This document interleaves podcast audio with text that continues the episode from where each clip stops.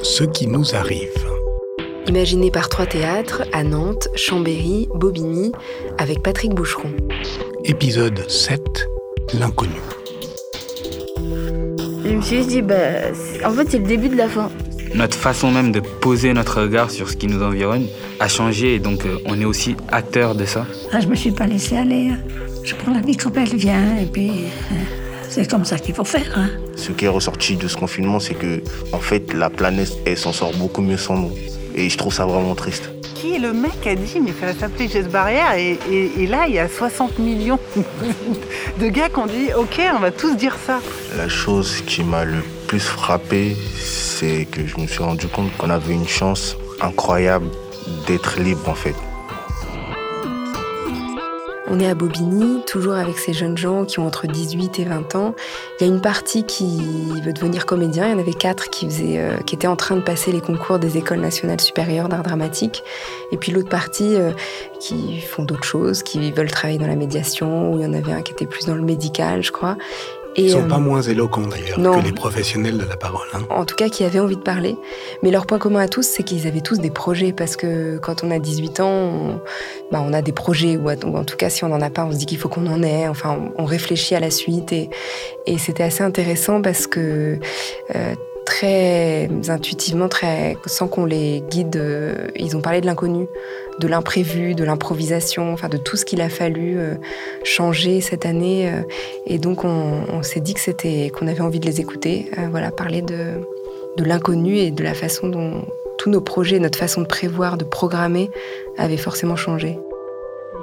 Si je peux me permettre, moi, dans, dans dans vos photos, je vois moins un temps arrêté qu'un temps suspendu, comme on dit. Hein. C'est-à-dire, effectivement, c'est au moment où on ne sait pas où est-ce qu'on va retomber, où est-ce qu'on va atterrir, qui est d'ailleurs la grande question euh, collective, hein, euh, sociale. Euh, où, comment atterrir comment, Où retomber sans trop de, de, casse Et quand ça nous a pris, effectivement, on était tous en mouvement. Enfin, je veux dire, personne n'est fait pour, pour rester dans sa chambre. Et euh, tu parlais d'enfance. Euh, moi, ça me fait penser toutes ces, ces à, à, ce jeu là, un, deux, trois soleil, quoi. Hein c'est ça qu'on a vécu, un, deux, trois soleil. Et tout le monde s'arrête à l'endroit où il était. Alors, euh, on s'arrête. Si, si on est bien, si on est dans un endroit agréable de notre vie ou de la ville, ça va. Mais tout le monde n'a pas eu cette chance, quoi. Y compris d'ailleurs euh, du point de vue euh, sentimental euh, ou affectif. Enfin, il valait mieux être arrêté, un, deux, trois soleils, avec des gens qu'on aimait bien, par exemple. Si on commençait à moins les aimer, c'était pas la bonne pioche. Donc je sais pas, j'ai l'impression qu'il y, y, a un peu de ça aussi. C'est comme une sorte de marelle géante ou de, ouais, un, deux, trois soleils. Oui, c'est une belle image, mais en même temps, j'ai l'impression que beaucoup de choses ont changé et que la suspension, en fait, enlève le fait que euh, on était conscient de cette suspension. Dans le sens où euh, j'ai l'impression que pendant qu'on était arrêté, d'une certaine manière, le monde autour de nous changeait. Et nous-mêmes, en, obs en, observant ces, changements, nos prochains mouvements changeaient avec. Dans le sens où on était toujours suspendu. Mais dans notre enfermement, on remet plus en question finalement ce que sera la suite. Il euh, y a vraiment un questionnement qui se met en place pendant ce temps suspendu euh, qui fait qu'on ne perçoit pas finalement son environnement de la même façon. Je pense qu'on a tous changé d'acuité de, de, perception sur ce qu'est notre situation. Euh, finalement, euh, notre rapport aux autres, je pense qu'il a tous changé. Ça, peu importe la situation dans laquelle on était. Et notre, notre rapport à la motivation aussi, notamment notre envie de faire des choses qui je pense, était une donnée banale avant et qui finalement est devenue euh, fondamentale pour nous puisqu'on a été euh, contraint dans nos envies. Donc voilà, j'ai l'impression que le monde a changé pendant qu'on était immobile. Le changement, tu as l'impression de l'avoir subi ou tu, tu peux y participer? J'ai l'impression que c'est un peu des deux. Il y a beaucoup de changements subis, euh, mais on y a participé puisque enfin, notre façon même de poser notre regard sur ce qui nous environne, a changé et donc euh, on est aussi acteur de ça. Euh, et notamment, euh, il disait que tous avons changé nos regards sur les choses, mais c'est très personnel ce changement. C'est vraiment très individuel, chacun sa perception des choses actuelles. Et, Et donc oui, on est autant acteur que, que, que, objet du changement en fait.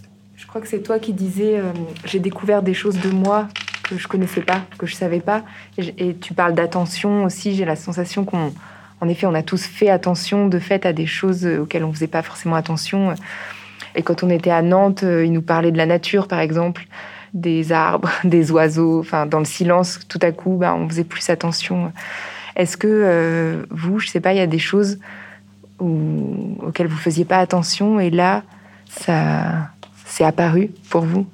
Moi, la chose qui m'a le plus frappé, c'est que je me suis rendu compte qu'on était, on avait une chance incroyable d'être libre en fait.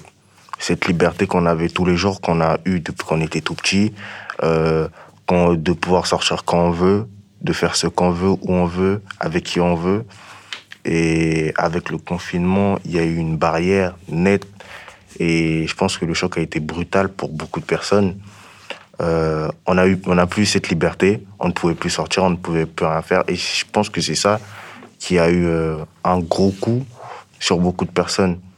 Et je me suis rendu compte que c'était vraiment une chance incroyable d'avoir cette liberté qui nous a été enlevée par cette crise en fait. Elle nous a été arrachée par cette crise. Euh, moi, je voudrais revenir. je voulais revenir sur ça tout à l'heure. En fait, je trouve qu'on dit beaucoup. ça, c'était trop bien. Ça, ça, euh, j'aurais voulu faire ça. euh, avant, c'était bien mieux.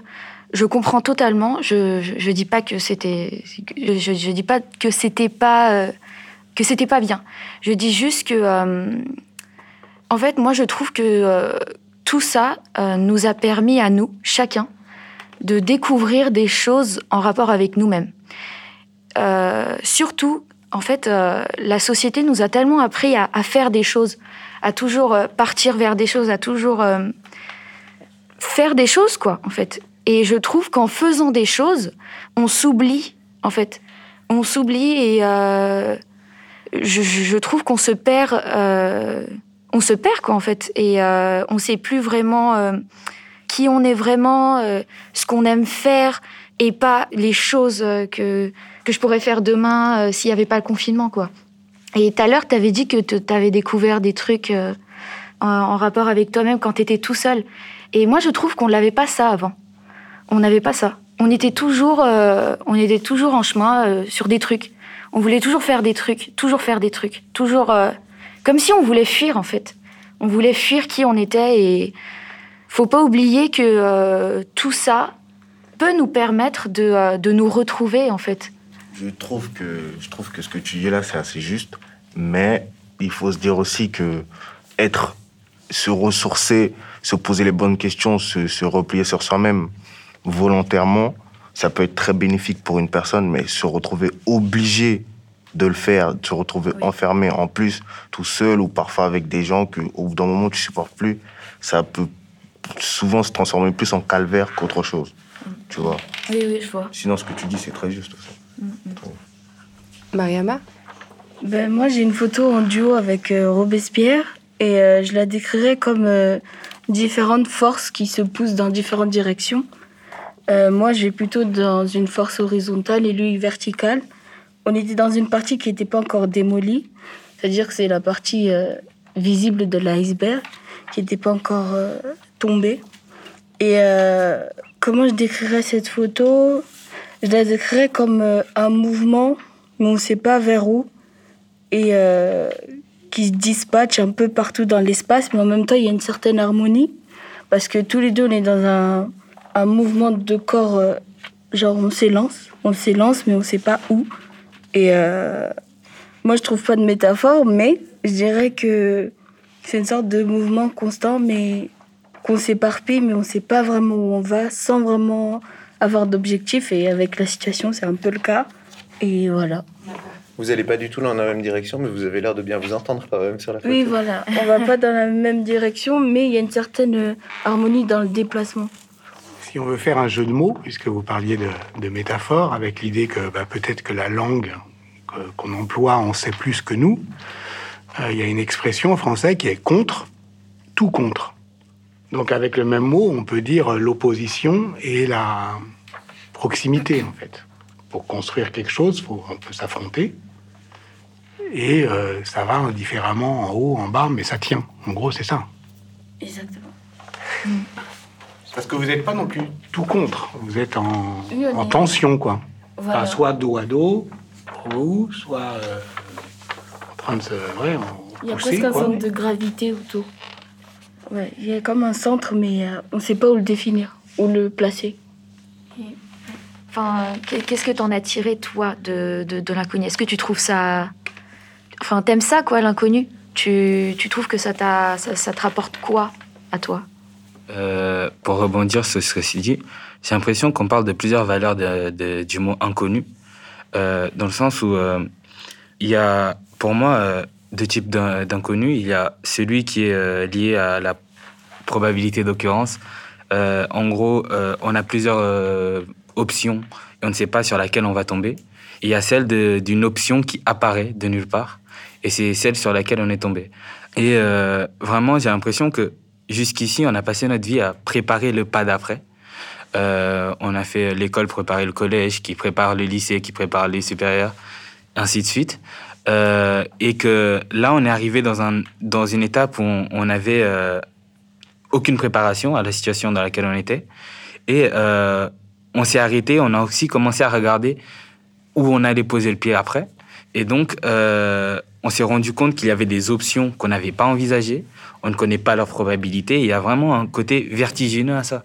Et euh, je pense que c'est normal d'avoir un peu peur de, de, de, de ne pas savoir finalement quelle sera la suite pour nous. Et euh, ce saut dans l'inconnu peut être très positif, mais peut-être ce sera le positif sera la résultante. Et donc on, on, on le saura a posteriori et pas maintenant. Et donc je trouve assez normal d'être euh, effrayé d'une certaine manière par la situation actuelle.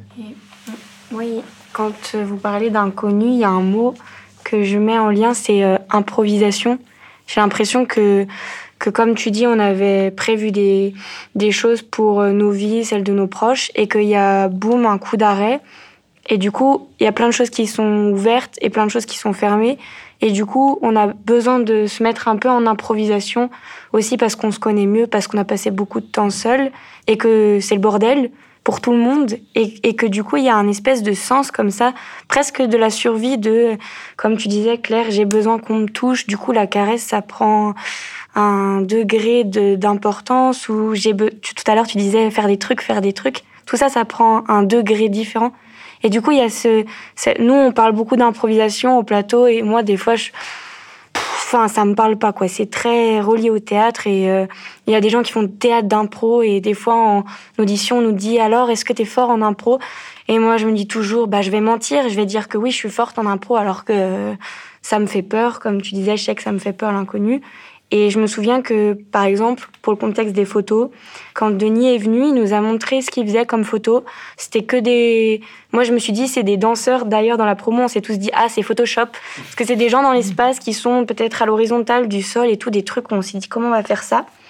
Après, on nous a dit, il y a un chantier à Bobigny, c'est hyper important. euh, Tout ce que vous avez dit, c'est un lieu de vie. Nous, on s'est tous dit, Hum, on travaille à Bobigny, on n'habite pas à Bobigny et on doit aller faire des photos là-bas et on sait pas faire enfin on n'est pas danseur on est comédien. Et moi je me suis vraiment dit bon bah on va improviser. Et le seul truc qui est euh, qu'on a avec nous c'est qu'on est un groupe qui se connaît et qui savons plus ou moins ou qui apprenons à fonctionner ensemble. Du coup je trouve que c'est une impro collective quoi. Tout à l'heure Baptiste il disait euh, on a mis de la, de la musique on savait pas ce qu'on devait faire. On nous a juste demandé de le faire. Presque une contrainte en fait. Et juste euh, c'était inconnu mais on a improvisé. Et moi je trouve que je suis en roue libre depuis le confinement que j'improvise. Enfin, c'est vrai, on, on, on doit. non, mais tu te marres, mais c'est vrai. On avait des plans, ça n'a pas marché. Et du coup, ça, ça, tu revois ton, ton sens de priorité, aussi ta, ta réalité. Et face à l'inconnu, tu te mets un peu à improviser. Voilà. Je trouve ça très juste, euh, le mot improviser dans tout ça. Et euh, en fait, tout à l'heure, je sais pas qui l'a dit, mais euh, l'impro, c'est euh, c'est dire oui, en fait. Euh, dire, euh, dire oui à ce qu'on te propose. Et euh, c'est comme l'inconnu. C'est là. Et en fait, il faut, faut en quelque sorte se laisser aller dans ça. Et en fait, c'est des expériences, mais il faudrait ne pas se laisser affecter psychologiquement en fait par tout ça. il faut essayer d'aller au-delà de ça parce que, au bout du compte, c'est que des choses qu'on vit et ça devrait pas nous définir. Enfin, je trouve. Si, euh, enfin, c'était juste pour dire que, que le mot improvisation, c'est exactement en fait, euh, c'est le mot exact pour ça. Quoi. Mais je pense que c'est important aussi de revenir sur tout ce qui est dépression, etc. Parce que avant, c'est pas que c'était euh, c'était pas visible, mais c'était moins visible et on prenait moins la parole sur ce genre de sujet, même par rapport au climat. C'est-à-dire que où on était éveillé ou pas du tout. Et que maintenant, ben, ça touche tout le monde et il y a une sorte de conscience collective autour de ça. Par exemple, euh, avec la crise aussi, on a compris qu'on était nocif, mais en même temps, on s'est dit, ben, il faut protéger les humains. Bon, on va tout mettre en place pour les protéger. Et on, on s'est mis à produire euh, dix fois plus de plastique que d'habitude. Et euh, c'est juste que on a changé de rapport à tout ce qui était autre que nous. Et que cet autre-là, ben, en même temps, c'est nous en même temps. On est devenu autrui à nous-mêmes. C'est-à-dire qu'on ne se connaissait pas, on s'est découvert des nouvelles facettes. Et que tout ce qui est rapport à, des phénomènes de société, mais aussi à la planète, tout a changé et que on ne sait pas vraiment comment monter dans ce train qui bouge euh, à 100 000 km. On sait pas. Euh, on a l'impression que soit tu montes et que tu vas dans le changement, ben soit tu restes là et tu essayes de t'adapter à un désert euh, et tu sais pas si tu vas trouver un oasis pour survivre. Un peu, c'est un peu ça. Je trouve le fait que tu parles de dépression très intéressant parce que c'est vraiment quelque chose que je trouve très important à la santé mentale. Parce que avant ça, en fait, euh, j'étais un jeune, j'étais avec mes amis, je courais partout, je faisais plein d'activités. Et je me disais, quand on me disait qu'il y avait quelqu'un qui avait fait une dépression, qui ne sentait pas bien, qui voulait faire des choses, on va dire, regrettables, euh, je me disais que cette personne, elle était faible d'esprit. Je me disais directement ça, je me disais que cette personne euh, allait jusqu'à se faire du mal, c'était exagéré, que la personne, elle, elle abusait en faisant ça, en fait. Et pendant ce confinement, je me suis retrouvé vraiment à un moment où j'étais vraiment à un point si mal que j'ai commencé à avoir des pensées bizarres. J'ai commencé à me dire que ouais, je devais faire ci, je devais faire ça. Et je me suis rendu compte que c'était vraiment la base de l'homme, d'un humain, avoir une bonne santé mentale. Parce que sans ça, en fait, on ne peut absolument rien faire. Et je me suis aussi rendu compte que c'était quelque chose qui était vraiment très, très tabou en France, alors que la France fait partie euh, des pays où il y a le plus haut taux de dépressifs. On fait partie des plus grands consommateurs euh, d'antidépresseurs. Et j'en entends quasiment jamais parler à la télé, à la radio, aux informations. Et j'ai l'impression que ces personnes, on les met de côté. Et je pense que peut-être qu'avec cette crise, on va un peu plus en parler parce qu'il y a beaucoup de personnes qui se, sont retrouvées enfermées euh, toutes seules chez elles. Et elles ont dû se sentir très mal et elles ont dû commencer à se poser les bonnes questions. Mais je pense que c'est assez dommage aussi que dans notre société, on met toutes ces personnes à part par rapport aux autres, en fait.